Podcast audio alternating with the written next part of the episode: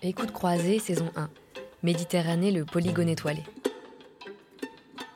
De Tunis à Beyrouth, d'Alger à Salé, nous sommes partis à la rencontre d'auteurs et autrices pour parcourir leur ville et parler des changements profonds qui les traversent et les transforment. Entre espoir et désillusion, permanence et mutation, nous les accompagnons d'une rive à l'autre de la Méditerranée sur les traces de ce qui nourrit leur écriture. Les soubresauts de leur pays, l'avenir des révolutions, la métamorphose de leur quartier, les rencontres, les souvenirs et les images liés à des lieux qu'ils arpentent depuis tant d'années. Dans ce cinquième épisode, nous sillonnons les rues de Lyon avec François Beaune. François Beaune est écrivain. Il se dit être arrivé à Lyon en étranger auvergnat au début de son adolescence. Il découvre alors cette ville et sa lumière. Il arpente le quartier de la Croix-Rousse et ses mots de révolte peints sur les murs. Plus tard, il s'inspirera des dents creuses et des interstices urbains pour nourrir son travail d'écrivain. Au fil de ses pas, nous suivons ses récits dans les rues de Lyon. Et nous suivons aussi le personnage de son premier roman, Un homme louche.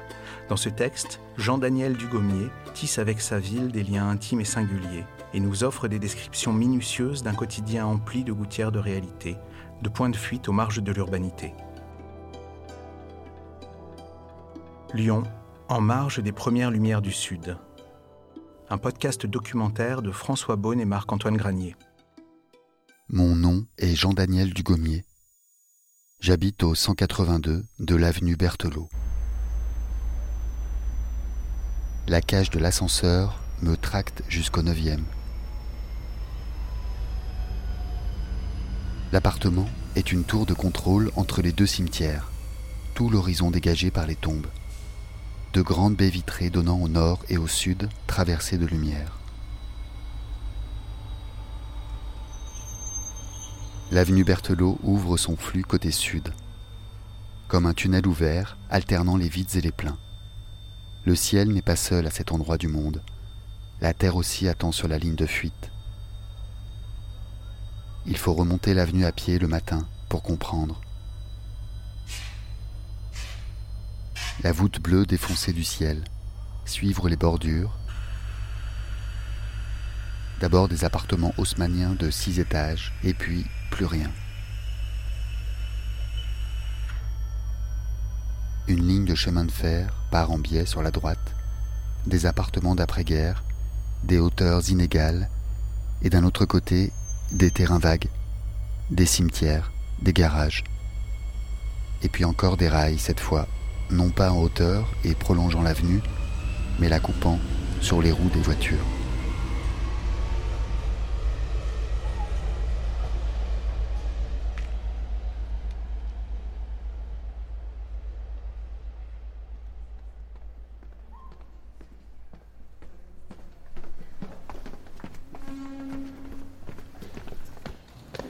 Regarde la vigne qui pousse. On est déjà en Méditerranée ici.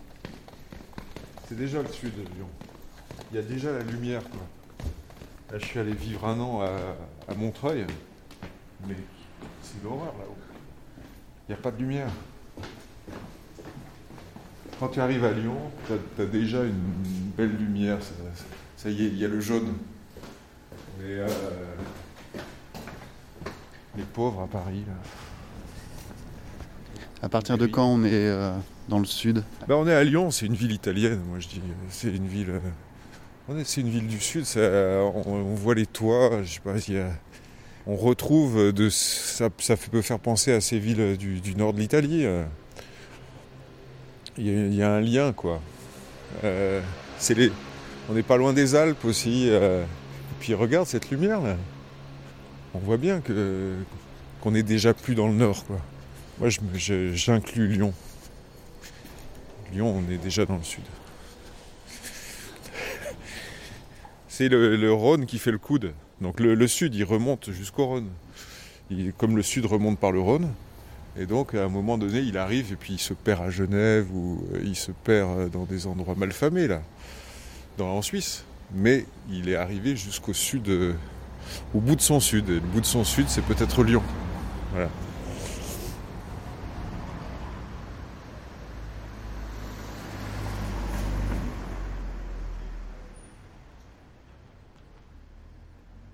Moi, c'est François, François Bonne. Euh, Je suis euh, donc écrivain.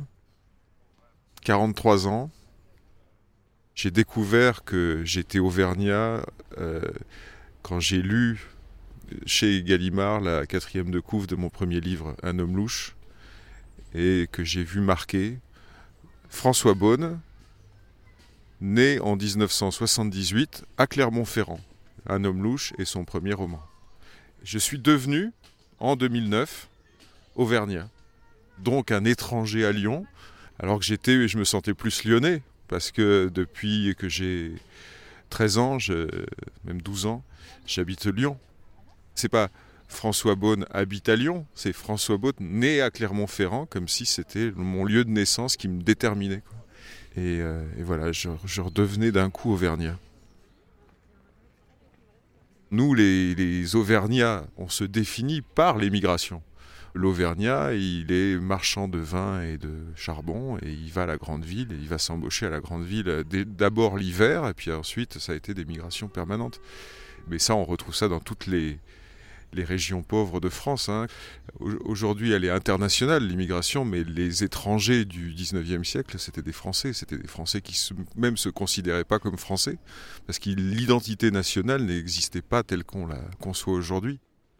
L'Auvergnat était, quand il débarquait à, Paris ou à Lyon, euh, à la fin du 19e, euh, c'était vraiment un étranger, au sens où il était traité comme les Comoriens aujourd'hui quand ils débarquent à Marseille, ou euh, comme les Kabyles quand ils sont arrivés au tout début dans les, dans les années 20-30, euh, et que progressivement ils ont d'ailleurs racheté les cafés des Bougnats, des Auvergnats de, de Paris, euh, et qu'ils ont installé la tribu à Barbès, quoi.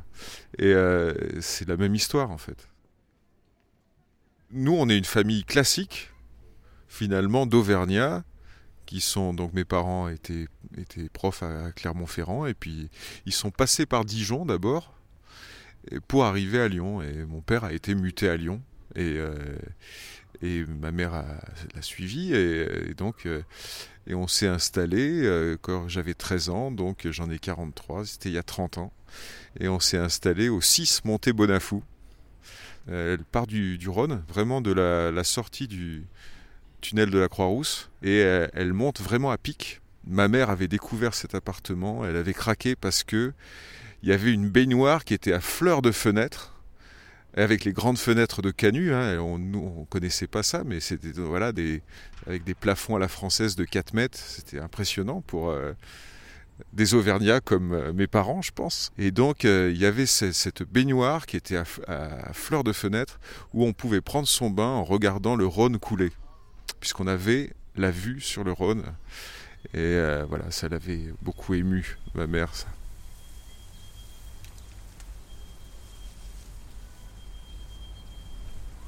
Le matin, l'espace s'ouvre, se tord, puis converge.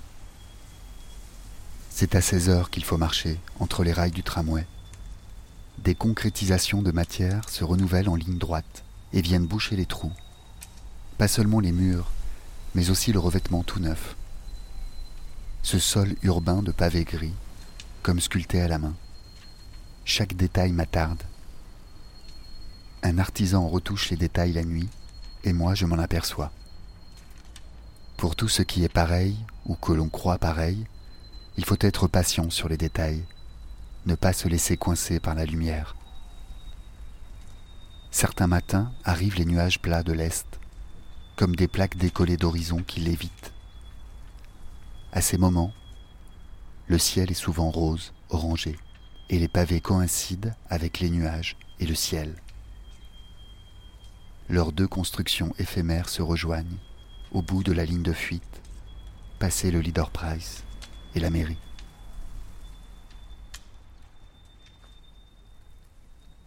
Cette montée de la Grande Côte, là où on est, on est sur une esplanade avec un joli petit parc, on entend les oiseaux euh, s'éclater là.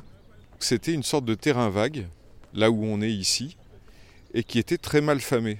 C'est-à-dire que on savait c'est pas nos parents qui nous avaient dit, hein, mais moi de collège, lycée, euh, même, euh, même quand j'étais à la fac euh, à Lyon 2, je passais pas là. C'était un, coin qui était mal famé, alors qu'aujourd'hui on voit descendre voilà, toute la, bourgeoisie du plateau de la Croix-Rousse bien installée est très contente de pouvoir utiliser ce parc. Mais en même temps, le parc est resté aussi un parc euh, très étudiant, très agréable en fait. Ça s'est pacifié comme le monde, euh, contrairement à ce que tout le monde dit, euh, se pacifie chaque année. Le monde et, moi me semble plus, plus, plus doux, plus tendre. Après, ici, moi, ma perception d'enfant, hein, de, de, jeune ado, c'était que c'était dangereux, mais est-ce que ça l'était réellement je me rends pas compte. C'était aussi que j'étais peureux hein, et que j'étais et que je connaissais pas cette ville de Lyon, cette grande ville. D'un coup, euh, c'était voilà, j'ai mis un petit peu de temps à m'adapter quoi. Euh, mais après, on, l'apprivoise et, avec le temps, à partir de mes 18-19 ans, je, je pense que je suis devenu un, un, un gars des pentes quoi. Il y a une belle expression, je trouve. Alors, je sais pas si c'est propre à Lyon, que j'ai entendu dire pas mal, euh, même dans les bistrots, c'est de, parler des dents creuses de la ville. Et quand j'habitais ensuite euh, vers la route de Vienne, là, sur l'avenue Berthelot, si on prend ce, grand axe hein, qui, va vers, vers l'est, en partant du, du, Rhône, cette avenue n'est faite que de dents creuses. Et euh, ces dents creuses, c'est tous ces petits terrains vagues qui laissent des espaces.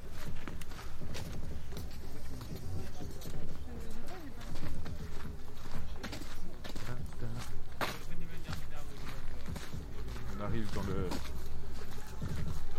le coin Raga. Ciao, ça va? Ça se passe bien? quoi là? Oh, on fait un peu de son là. Mais pour les jeunes qui n'ont encore pas de travail, vous en parlez quoi? T'arrives d'où là? Moi, où avant? En Afrique et au Sénégal. Je suis Sénégalais. Hein. Mais j'ai passé par l'Italie, je suis dakarois.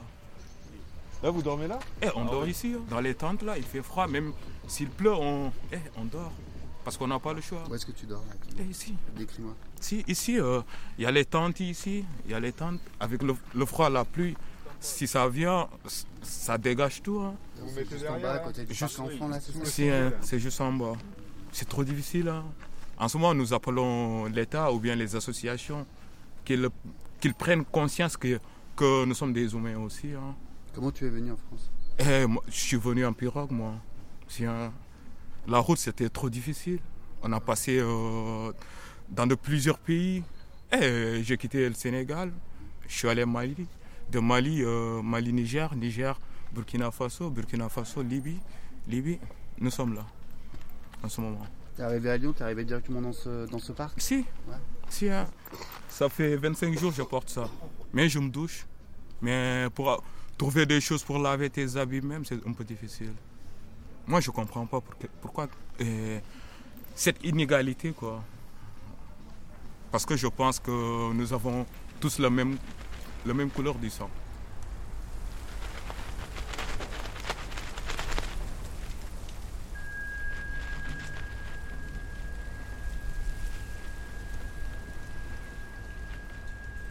Je n'arrive pas à croire que la Terre s'est couverte de bitume. Je voudrais faire un planisphère des traînées de goudron, des vallées d'autoroute, une carte chaque année puis chaque mois des avancées du bitume depuis son invention, pour mieux saisir la dimension du phénomène. Passer et repasser les machines sur la terre broyée en petits graviers, construire des voies incultes, Le sol ne respire plus. Comment un sol si fertile par endroits peut-il accepter pareil sort? L'homme veut nous couvrir d'asphalte. Il veut un monde lisse et propre, sans mauvaises herbes. Un monde qu'il contrôle au péage, qu'il maîtrise aux frontières. Mais les racines et les bombes vont déchirer l'asphalte.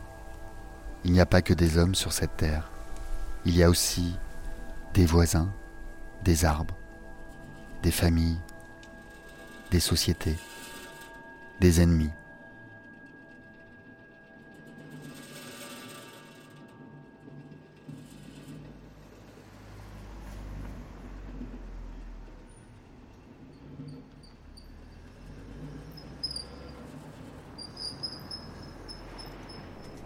Voilà, on arrive place Colbert. Alors, de la montée Bonafou, euh, c'est vraiment pas très loin, hein, mais mes parents ont déménagé au 9 Place Colbert. Et le 9 Place Colbert, il donne sur la place, on est au troisième étage. Et de l'autre côté, eh bien, on a cette fameuse euh, cour des Voraces, ce, ce double escalier là, magnifique. Tous les bâtiments sont début 19e, quoi. Ces grandes fenêtres de- d'appartements de, Canu, là, qui sont peintes en différentes teintes de d'ocre et de, de blanc cassé. C'est- quand même très charmant.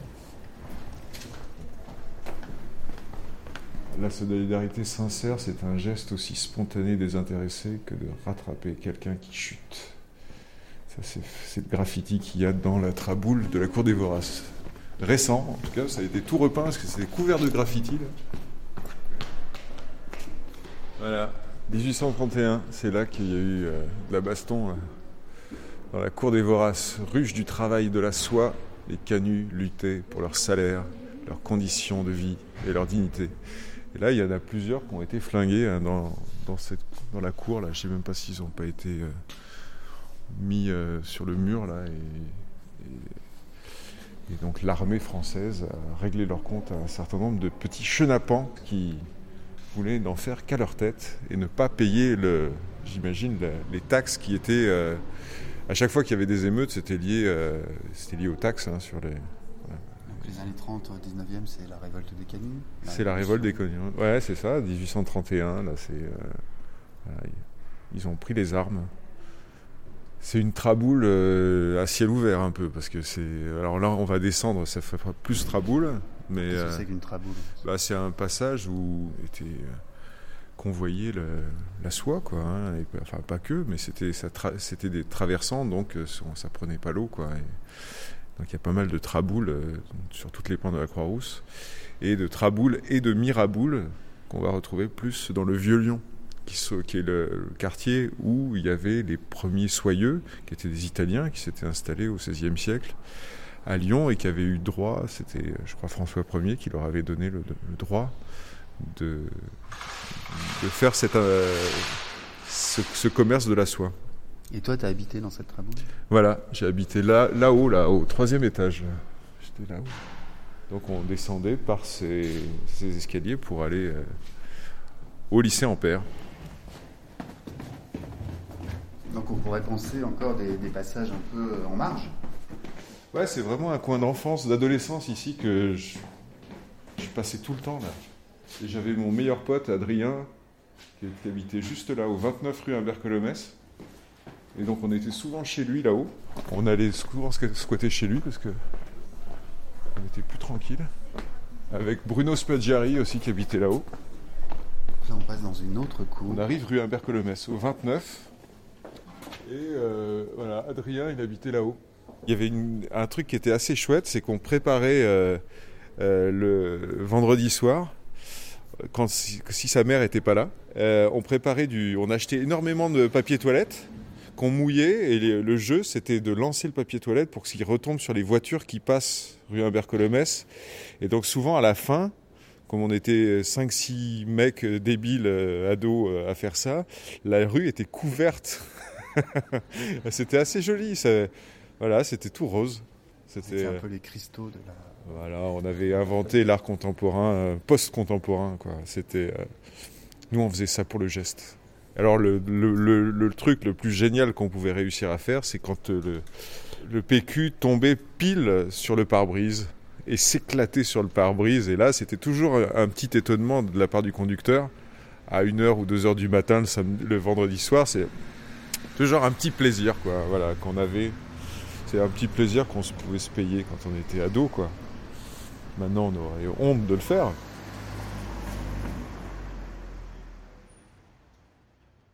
L'important est la manière de voir, le biais que l'on prend pour évaluer la réalité qui nous entoure. Je me suis mise à loucher sans m'en apercevoir. Il faut faire l'effort de soutenir le regard pour se familiariser avec la vision louche. La réalité nette, celle qui nous est accessible au premier abord, est acquise. Mais les croisements de matière qu'effectuent des yeux louches ouvrent un vaste territoire d'exploration. Un homme louche, le, premier roman, je, développe pas mal cette idée du sous-réalisme. Le sous-réalisme étant l'acception savante du louche. Et donc tous ces lieux louches qui sont un peu comme des gouttières de la réalité, quoi, vraiment euh, une, des images qui est utilisée, c'est euh, par euh, Jean-Daniel Dugommier, le concepteur du louche. Par exemple, si on est sur le marché de la Croix-Rousse, il y a deux étals un de chaque côté, et, tous les gens passent au milieu de l'étal. Et puis il y a ceux qui ont fini leur marché, qui vont longer le mur qui entre le premier étal, et qui, et qui sont déjà dans une forme de sous-réalité, puisqu'ils ne sont plus là pour le marché, donc ils sont plus dans un présent, ils sont dans une forme de limbe euh, en attendant d'arriver chez eux. Quand je vais courir, je fais le tour du, par le parc de la Tête d'Or, puis j'arrive au parc de la Fessine, et quand je reviens, je longe le Rhône, et il y a toujours ces petits euh, chemins que j'aime beaucoup, de vraiment de marge de réalité, qui euh, c'est un peu sablonneux, c'est ce sable gris là. Ouais, c'est gouttière, quoi. Moi, ça, ça me parle particulièrement. J'ai l'impression que c'est important d'écrire depuis les gouttières. La tête me tourne. J'entame lentement la boucle qui longe le cimetière jusqu'au dojo. Tout en marchant, je pense à l'avenir immense et au cercle infini de mes déambulations. Je regarde par terre et reconnais mes chaussures, ces pas qui vont me mener jusqu'à chez moi rien que la vue pour m'apaiser, la ville à 300 degrés, des parcs, des terrains vagues, des trains, beaucoup de rails, toute la vallée du Rhône, les Alpes, les collines, Fourvière, la ridicule petite tour Eiffel qui clignote, les dizaines de grues tournées vers la Mecque en prière dans la nuit.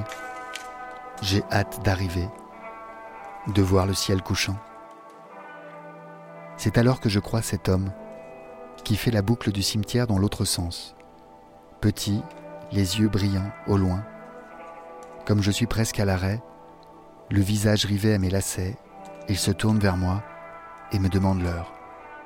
Jean-Daniel Dugommier aussi, il observe euh, en se cachant dans les buissons, quoi. Il observe comment les gens vivent leur ordinaire.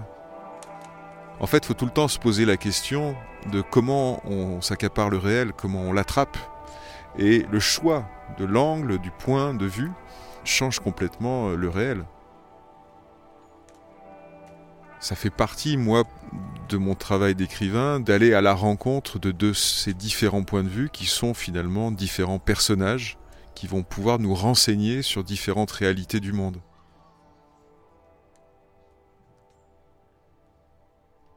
Lyon, en marge des premières lumières du Sud un podcast documentaire de François Beaune et Marc-Antoine Granier. Enregistrement, réalisation et création sonore, Marc-Antoine Granier. Écoute croisée, saison 1, Méditerranée le polygone étoilé, est un projet initié par la Villa Gilet, Rosanne Lebris et Making Waves. Ce cinquième épisode a été produit par la Villa Gilet et la Fondation AG2R La Mondiale. Remerciements à Boris Klein et Claude Lebrun.